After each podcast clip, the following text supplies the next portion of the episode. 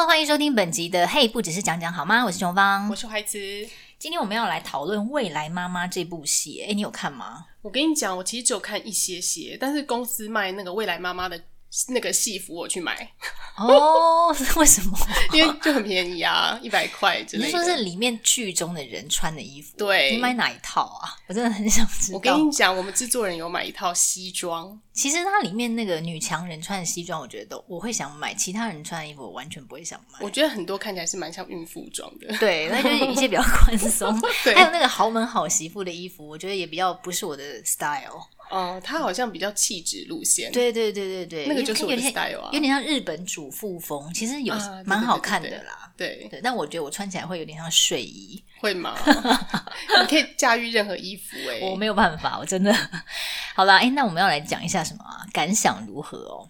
我是觉得这一部戏啊，他演的把大家那个怀孕生子还有结婚的心情演的还挺好的。一开始我觉得没有很好看，然后后来就觉得哎，越看越入迷。我觉得第一集还蛮好看的，因为他第一集就在讨论一些妈妈就是来看诊咨询，嗯、然后他们的心情。第一集我觉得还蛮吸引我的，嗯、可是中间有一段我比较觉得无趣，就是她跟她男友的一些事情这样子。嗯、然后后面呢、啊，我就有一搭没一搭的看，是我看到说，哎，她好像一直怀孕，一直流产，然后很就是生。她没有一直流产，她是流产多次，就一次而已。那她那边搞的，因为她是流产一次，然后后面就变成是发现说啊，原来自己是不孕，什么。卵巢早衰，然后他就变成是要去做一些试管之类的，然后就失败、失败、失败，就失败了三三次。哦，原来是失败，对，我一直以为他一直流产，没有，他哪有一直啊？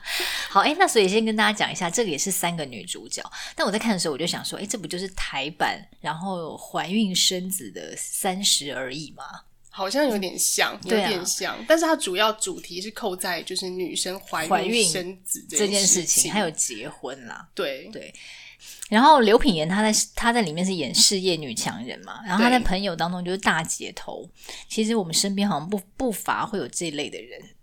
对，可是他们好像并没有像他有这样的问题，就是说要先冻卵，然后怕自己。哦，嫁不出去、oh, 这一类的事情。哎、欸，你知道以前呢、啊？大概几年前，我还在三立的时候，有一天我就发现我那个桌上有一个传单，嗯、然后我想说，哎、欸，什么？把它打开来看，然后想说，哎、欸，是那个冻卵的宣传。Oh. 我就想说，什么意思？我现在不就才不过三十出头，就记这个给我，什么意思？然后后来发现，说，哎、欸，每个人桌上都有，因为他可能是有目标锁定一些可能就是在事业上对，然后超过三十的一些人，然后觉得他可能没有办法。立刻去生小孩的一些工作者，然后我就觉得蛮好笑的那一种。有啊，我们每一个人桌上都有那个 传单，我好像没有拿到，他可能可能我不是他锁定的主题。然后，诶，他是怎么样啊？哦，他在在里面就想说什么事事都要得第一啊，后来就发现说啊，感情很难，嗯、呃，就是如自己的意这样子。对，没错，这有时候感情就是你即使很努力、很用功，也不见得可以让你。就是得到你想要的东西。嗯，然后郭书瑶她里面叫加菲嘛，嗯，她怎么样？她里面是演说有稳定的好男友嘛，然后结婚之后她本来意外怀孕，嗯、后来就流产，之后才发现原来自己是有不孕，然后就是面临一些不孕的过程。这样，后来里面还有另外一个好朋友叫丽芳，她就是豪门好媳妇，嗯、后来是被姑对呃小姑跟婆婆欺负，所以她就是大爆发。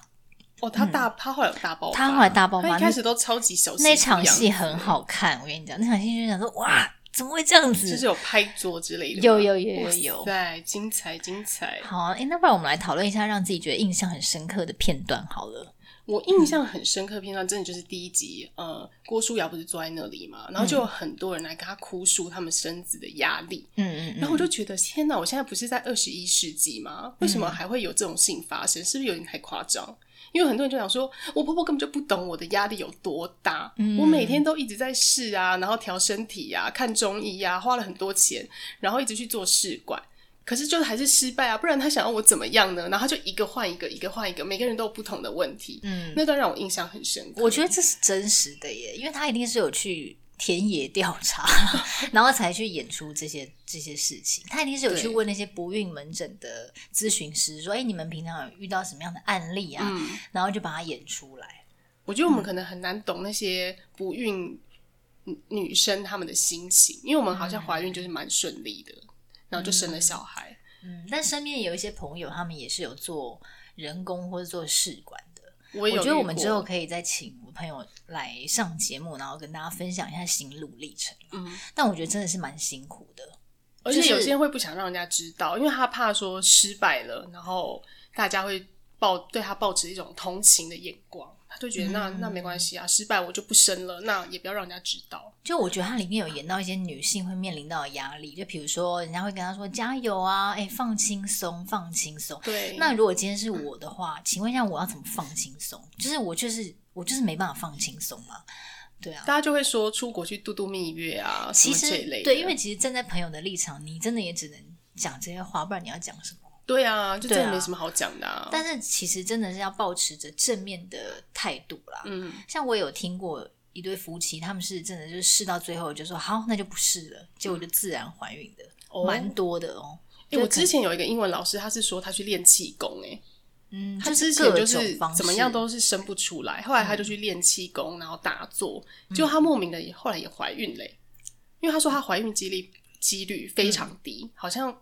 就是不到十趴这样子，嗯、而且还生两个，嗯，所以各种方法大家都可以试试看。所以其实看这部戏呢，就是多了一点同理心，就多了一点对，嗯、呃，可能历经这种比较辛苦过程的女性多了一点同理心。这样，哎，那我觉得我先来讲一下那个女强人片段好了，哦，所以那是令你印象比较深刻的哦。没有，就是每一个每一个角色我都有一些印象深刻的、哦、的地方，就是他不是差点要发展婚外情吗？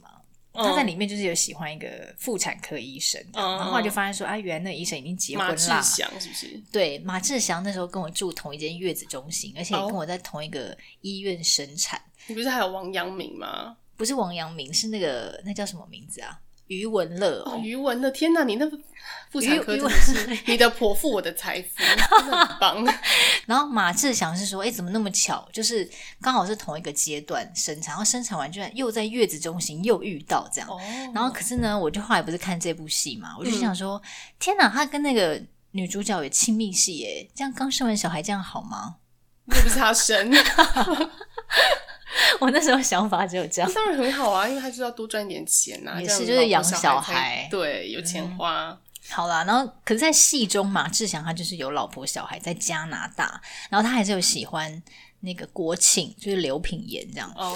然后后来他就是有临时喊卡，就可能两个人正要发生些什么的时候，嗯、他就说啊不行不行这样子。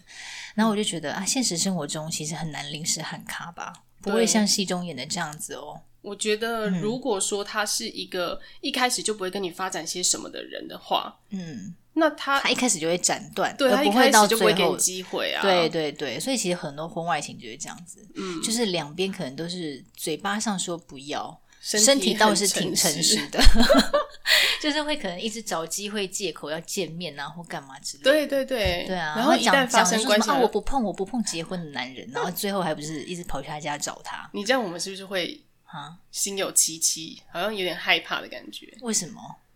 因为毕竟我也是没有没有婚姻关系啊，有可能遇到这种男生啊。嗯、你说你现在吗？那、啊、你现在没有婚姻关系，你当然是 OK 啊。可是对方可能有啊，你怎么知道？对方可能有，你就要先问清楚啊。但有可能会被骗啊。就一开始就说：“哎、欸，身份证我看看。”没有，他可能，可是他在这个戏里面演是说，他一开始不知道，那后面中途他知道了，嗯、所以中途他知道，他就其实可以慢慢远离这个人啊。他可能就已经卡不了，对他卡不了了，没有办法这样卡，嗯，然后就是出戏。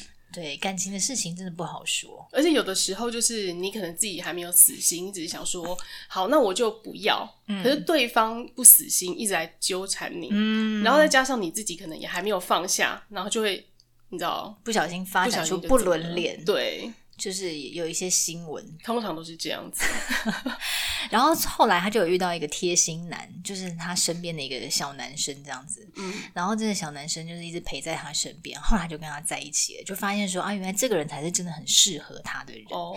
然后他就是，反正有一次那个女强人就失恋了，因为那个医生就飞到国外要去找他老婆小孩了，然后就很、嗯、他就很难过，跑跑去跑操场。有下雨吗？好像没有下雨，然后他就把高跟鞋脱掉，跑去跑操场。嗯啊，反正后来呢，那个贴心男就讲了一段话，我就觉得很好，就分享给大家。因为呢，那个女强人都一直觉得说，这个医生就是她的真爱。她说好不容易找到真爱了，嗯、却没有办法走在一起，她觉得很痛苦。可是呢，那个。贴心男就跟他讲说，真爱不是一个人，不是一个对象。他觉得真爱应该是两个人在一起，经过很久很久的时间，然后经历过很多很多的关卡，都还是可以一起快乐，一起悲伤，然后不管遇到什么事情，都还是在一起，就是守护在彼此身边，都不会放开。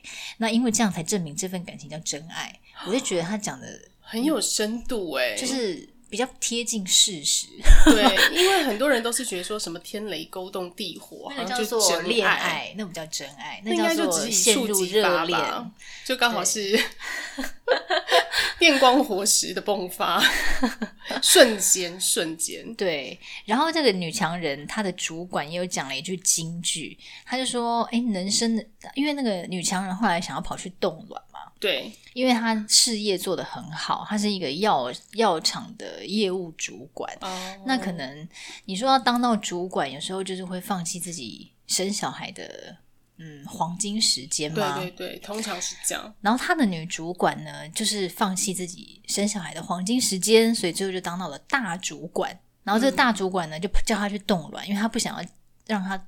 重蹈覆辙，他自己的路。然后那大主管就说：“ oh. 哎呀，我能生的时候不想，呃，不想生；想生的时候生不出来。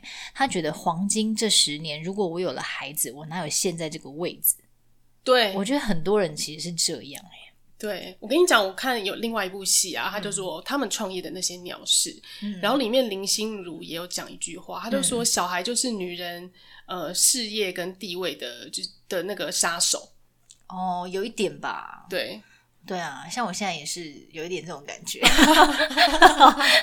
没有，因为你知道，有时候像像我我这个人的个性，就是我有点无法放手小孩。嗯，对，然后呢，我就没有办法很轻易的把他把他送到托婴中心啊，或者保姆之类的。嗯，对，所以我就觉得，哎，那如果我要去上班的话，其实也不是这么容易的事情。我觉得这应该是你一开始就要做好的决定。对对对，可是有时候小孩一生出来了，你也不知道自己会变成什么样子啊。我觉得应该是因为刚好，譬如说像你老公，可能可以他有办法支撑你在家里面一段时间不工作。嗯。然后呢，因为你刚好在生小孩之前也正好是没有在工作的状况。对对对对对，我觉得有一点是这样。对，所以你就会顺理成章的想说啊，那就。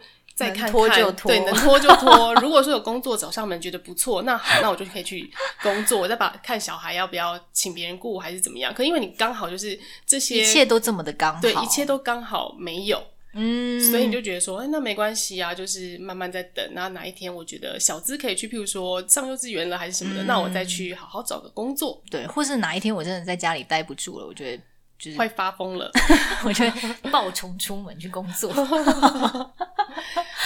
对啊，那像我的话，就是一开始我就决定好，我就是要上班，对啊，因为我本来就是上班到一半。对，我觉得大多数现在在上班的女性都这样子，因为你你看哦，大家都会觉得说，我都已经。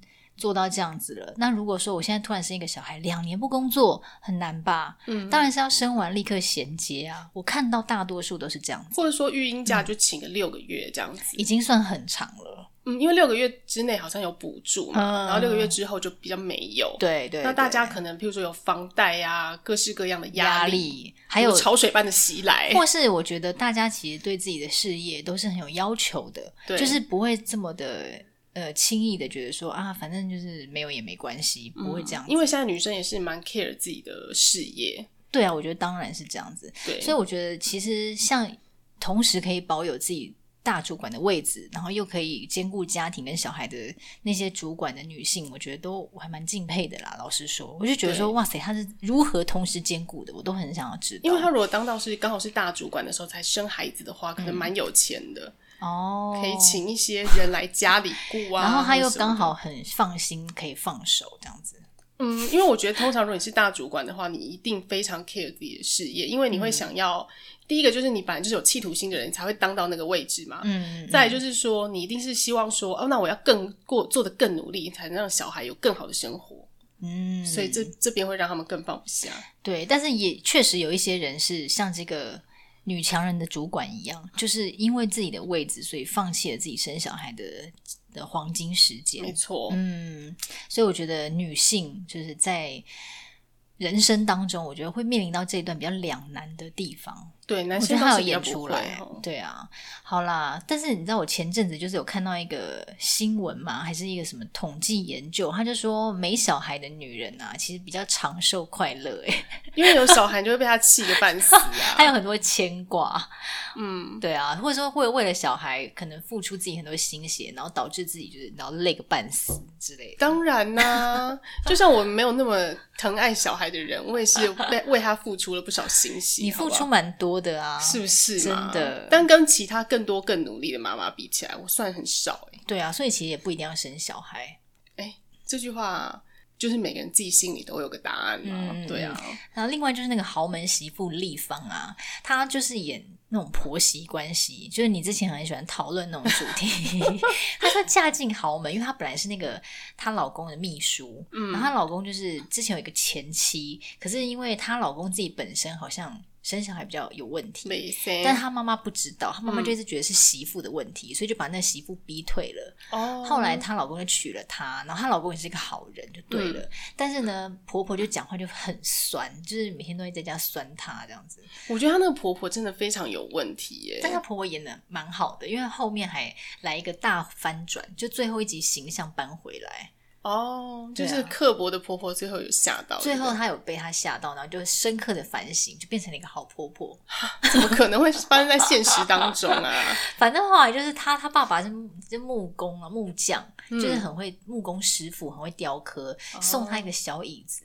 然后他就是很喜欢那个小椅子，每天在家里洗衣服的时候都一定要坐那个小板凳。嗯、然后他的小姑呢，就是那种比较幼稚的小姑，就看到家里有旧旧的东西，就说这谁的、啊，就不小心踢到，就把那个凳子丢掉了。啊、然后导致豪门媳妇本来就是不断的退让，不断的退让，最后就大爆发，就说你凭什么丢掉我的椅子啊？就在家里面，就为了这小事。因为他不觉得不是小事，啊，他说那是我在这个家里唯一自己的东西。Oh. 因为他在家里什么事情都不能决定，连床单、窗帘都要听他婆婆要换什么花色，对，所以他整个就是大爆发，然后他就是冲出去这样。我觉得豪门媳妇真的这个碗不好捧哎，蛮累的，很累啊。所以后来那个女强人不是他朋友嘛，就我跟他讲说，其实啊，你不用讨好每个人。他说会感激你的人才是你值得付出一切的。所以后来豪门媳妇就找回自己的尊严，就说我是有底线的，我不能一昧的退让，就导致她婆婆也跟她道歉了，这样子。但是后来她婆婆到底知不知道是她老公不能生呢？知道知道，后来知道，她老公就就跟她妈妈讲说，是我的问题，就她老公其实是个好人，就对了。可她老公不是一度好像也是有外遇，还是没有没有差一点？你是不是就是 还是我一直在脑补这部戏？她她老公没有外遇，她老公就是是蛮好的一个人，这样子。哦，那我在戏中的设定是这样。我看到那一段是好像她疑似怀疑她。她老公是有跟她前妻啦，就是她前妻好像就回来台湾还是怎么样，oh. 就传简讯给她，然后她前妻也是个好人，后来就跟这个豪门好媳妇还变成好朋友。嗯，这真难呐、啊，果然是戏。但是我觉得它里面就是有演到一个重点，就是说她一昧的一直退让，一直退让，一直退让。然后就让觉得人家就觉得可以一直欺负他，一直欺负他。对啊，因为人家就会人家就会应该的。对，就是因为他没有划下界限，别人就不断的亲门踏户。当然啦、啊，你就是如果一直往后退，我就往前进啊，这不是连小孩子都是这样吗？所以其实从小就要教育好自己的小孩，就是要有一个自己的界限，要自己的底线，对，适时的要发发脾气。像他很会做葱油饼嘛，然后他。嗯就是都会做给家人吃，然后有一次他小姑的朋友啊就要来家里玩，可是他已经呃计划好那天要去什么看中医。哦，对，然后他就觉得那个疗程非常重要，想不到小姑跟他说：“哈，嫂嫂，我已经跟我朋友说，我们家的葱油饼是全台北最好吃的了耶，什么的。”所以他就被迫要在家里做葱油饼给他们，就有点像是你知道仆人还是怎么样，躲在厨房在那边擀面，然后就一边擀面一边边哭这样。所以他其实当下他就应该要跟他讲说：“不好意思，我真的没办法。”我觉得他如果他小姑可以提前讲的话，就前一天先做好啊。那小姑也是煎、啊、就是没礼貌嘛，对。哦、然后他那时候还他就说好，那我就先帮你做好，冰在冰箱。她婆婆居然还说啊，可是葱油饼就是要吃现做的才最好吃哎，丽芳啊，那不然你就在家里一天嘛，反正就是那个看医生，再延后几天没问题的什么的。你就说，可是我已经是生不出蛋的母鸡啦，我还可以延吗？生小孩还能延吗？你还等得下去吗？妈。然后我觉得还蛮好笑的，主要就是我觉得这豪门媳妇她最后就是有找回她自己的尊严。嗯嗯，通常戏好像最后都一定会这样子，对不对？就是演戏，要么离婚，要么要么找回尊严。最后就是那个主角啊，他就是有经历不孕的过程嘛，但他其实我觉得我印象很深刻，是他有演出那种。她本来其实结婚前她也很犹豫，可是因为她老公就是不断的给她信心，嗯、说不管任何困难我们都会一起面对啊，什么什么，然后她就才嫁。然后嫁了之后呢，哎、嗯，想不到就意外怀孕，她就想要生下来，想不到又流产，嗯、然后她就是又越想要，就她就变得是一个很执着，就得不到。其实她本来想要，应该是说她本来其实有这么想结婚吗？其实也还好，还好。然后呢，后来又有结婚了，然后有这么想生小孩吗？也还好。其实她就是因为。有了，突然没有，他就觉得很执着。我觉得是，哦、或者是想要把它生回来啊，有那种感觉。对对对，因为可能失去了吧，就会觉得那个心很痛。有一些人还会觉得说，就是，呃，如果你结婚没有小孩啊，你的人生就是不完整。像我妈就这样觉得、欸嗯。哦，那个豪门的婆婆也这样讲啊。他就说什么什么没有小孩的婚姻就像是空荡荡的坟场一般，没 有这么严重？坟场？他因为他应该是讲说，如果没有小孩的婚姻，那这个夫妻最后会。走向哪里，其实很容易就分开了，因为没有什么羁绊这样子。哦、嗯呃，对，嗯、我妈是说，如果说你们两个老了，然后没有小孩的话，就每天互看，就是互看两相厌。对，然后她就说，到底要干嘛？我就想说，可是小孩长大了都都出去了，还不是互看，还不是你跟你老公互看？嗯，偶尔他才回来一下。所以这件事情真的是看个人啦，我觉得不不是说一定有小孩的婚姻就比较幸福，或者说结婚就是为了生小孩吗？这是每个人的定义都不太一样的。有些人觉得我结婚就是为了要生小孩，不然我结婚干嘛？嗯。可是有些人会觉得说，啊，我就是想要跟我老公结婚啊，那这结婚是我的自由啊，生不生小孩干你什么事啊？嗯，对，像我有个同事啊，说她有她婆婆，因为她跟她老公两个人都不想生小孩，嗯、他们刚好算是一拍即合。嗯嗯嗯。可是她婆婆就说啊，你们现在不想生没有关系啊，搞不好以后会想生，嗯、怕你们后悔，不如去冻卵。嗯，嗯然后她老公就很生气，说你讲的什么话，怎样怎样怎样，然后就觉得她妈很没礼貌。嗯。然后我朋友还出来打圆场，说不会啦，妈这建议其实也是还不错，这样。算是蛮实际的建议。如果对于有想生小孩的人来说，但如果对于没有什么想生小孩的人来说，他就会觉得你管太多。因为有些人齁，就是像我有个摄影的朋友，他是男生，嗯，他说他小时候，呃，比比较年轻的时候，他看小孩，他真的觉得蛮讨厌的，对一点都不想结婚生小孩。嗯，可是后来他年纪有了，大概四十几岁的时候，他就看到别人有小孩、有老婆，然后一家出去玩。他说他觉得很羡慕，嗯、他就很后悔他年轻的时候是这样想。不会啊，他现在还来得及啊。他他就觉得可能已经有点晚了。不会不会，人生七十才开始。跟他说郭台铭，跟他说不要轻言放弃，真的，人生还有很长的一段路要走。是没错啦，可是他可能觉得帮他介绍对象，早一点，早一点发现他以后会有这种想法，或许他可以早一点做，因为那个时候他可能是有女朋友，哦，然后后来就没了。这样不会不会，他可能还交得到女朋友，叫不要轻言放弃，加油加油！我待会儿就传来跟他说。然后后来回到那个戏里面呢、啊，后来加菲就跟老公大吵，因为呢，她觉得做试管的时候，老公没有每一次都陪伴在她身边，哦、然后她就变得个性非常的阴暗，好像有，就是一直跟她老公吵架，然后她老公就说：“可是我也有工作要做啊，那个是我很重要的提案，我不可能就是为了做这个东西，然后我自己的工作都不要了，那钱从哪里来？因为做试管很贵嘛，嗯、对，所以我觉得她老公讲的也很合理，可是她可能没有就是。”陪在他老婆身边，在那一天很重要，所以他们就大吵，然后那段还蛮精彩的。他就说什么，我就这么一次没有去，就是该死吗？还是什么之类。然后，嗯、然后郭书瑶就说，对你就是一次都不能缺席，什么的，就整个大崩溃。然后他好像有讲说什么，痛也是我在痛，不舒服也是我在不舒服，你到底做了什么？就是我觉得女性在这方面还比较情绪化，但是确实承受的痛苦也比较多，所以我觉得男生在。嗯这个部分呢，可能就是要多多包容一下女生的小情绪，这样可能婚姻会走得比较长久。可是我觉得另外一个问题是，如果今天是那个男生坚持要他生小孩他没有坚持，他就说，他就说什么，我就跟你说过了，我跟你结婚是因为我爱你，我喜欢你，我不是要你来生孩子的。对对对，对啊，所以我觉得今天这个问题是，就是说，不是她老公逼她要这么做，是，是她自己想要，她却觉得对方没有体谅她。对方也会觉得说，那你没体谅我，我又不想要你这样生。所以，如果以我们这个。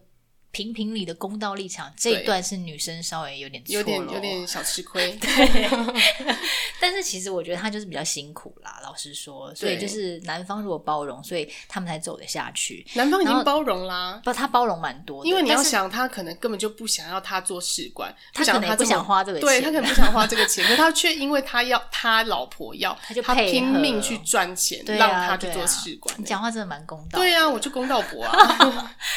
但是他这这出戏也有演到说，其实啊，在婚姻当中，如果有历经这段过程的夫妻，其实有一半哦，就是如果是失败，最后是失败，有一半好像都会离婚。对，因为就是会吵架。他就有演演到说，有一对夫妻就在那个医院在那边大吵啊，然后老婆就崩溃什么的。嗯、所以我是觉得走到这一步也是很辛苦啦，就是两边要多多包容，就是不要太执着啊，真的生出来就。可以领养啊，虽然领养好像也蛮麻烦的。所以最后加菲跟她老公就是领养，然后我觉得领养过程很感人呢。嗯，对啊，因为他就是有去问很多领养的人，然后还有他的一些长官前辈，就是有给他一些建议啊，就讲一句话，就说：“哎，当妈妈其实是一条很漫长的岁月，你要怎么爱她、陪伴她、养她，是比怎么生她还更重要的。”那我就觉得，哦，真的是心有戚戚焉，因为我觉得养小孩真的比生小孩辛苦太多了。而且大家不是都有说吗？什么养的大过天呐、啊？对，你养他才是重点呐、啊，你生他只是那一时的痛跟那怀胎十月而已。对，可是你养他是，哎，拜托，十几二十年，现在天天这样把屎把尿，很累。对啊，然后经历他叛逆，跟你顶。嗯顶嘴，顶嘴啊，然后关心他啊，然后花很多钱啊，陪，还有陪伴。我说真的，因为你陪伴，你付出的是自己的时间，可是你你得到的是小孩的成就。跟小孩的成长，可是你自你花的是自己的岁月，对，所以这件事情我觉得是我就这样跟着他老去，欸，真的就辛苦你了，你不要哭好不好？我没有哭，但是我最后就是想要送大家一句话，因为也是我今天刚好在电视上看到的，嗯，因为他好像是在演一个老伯的故事吧，就他好像女儿啊小孩生了。孙子，然后好像几乎都是他在带吧。嗯，他的最后的金句就是在讲说：“哎，人生是自己的。”这是另外一出戏，对，这是另外一出大陆剧。嗯，但他的那个金句，我觉得蛮适合。当 ending 送给大家，对，他就是说，人生是你自己的，小子女只是你人生中的一个部分，对。对，所以你今天养他、爱他，等到他大了之后，其实我觉得就是放飞他，放飞，不要说一直让他依赖着你，嗯、然后可是小孩本来就是一个独立的个体啊，对，就是说生命它它不是属于你的，是你孕育他长大，你付出了这个心血，那你们你们当然有一段很深厚的感情，可是他长大之后，他会有他自己的人生。对对，所以他其实回到我们刚刚讲的这出戏，他里他也有讲一个金句，也可以送给大家。他就说，不孕对他对女人来讲也不是一种惩罚，因为你本来是、啊、你也是一个完整的自己，你也是一个完整的你啊。那你今天有小孩没小孩，你都还是可以拥有很多的幸福，并不是说你拥有小孩才会幸福啊。因为你拥有小孩也有可能是不幸啊。比如说。所以幸福这件事情跟小孩没有关系，是你自己要去把自己的生活经营的很幸福，还有你的心态。对，所以最终还是要回归到自己，自己有就有，没有就没有，强求不来。嗯，那你可能觉得说啊，这辈子没有小孩有有点遗憾，就去领养。我觉得领养，而且领养的爸妈都好有爱哦。我觉得，就因为他们自己没有，他觉得说哦，那我就要把就是这个爱给小小孩啊。而且你看哦，这小孩本来他是没有家庭的，然后是你。给他的这个家，哎，对啊，对啊，然后所以我就觉得，哎，欸伟大，很伟大。因为我有个朋友就在做社工，我之前讲过嘛，然后之后我可能也会请他来，我们已经讲了很多次，我之后可能也会请他来分享，因为我觉得他经历过很多很多故事，嗯，然后他都看到那些小朋友离开了那个寄养。寄养中心，因为本来是在这边跟他们感情很好，后来投入到新爸妈的怀抱，然后过得很幸福。我就觉得他做这个工作很有福报。没错，嗯，他下辈子一定会投胎到有钱人家之类的，对，或是就是过得很好的人生之类的。嗯，他现在也很好啊，嗯、对，对好，好啦，反正就是今天我们看那个未来妈妈的感想。还有一些金句送给大家一起分享喽。对，如果你有什么心得的话，也可以和我们分享哦。嗯嗯嗯，那我们就下期见喽，拜拜，拜。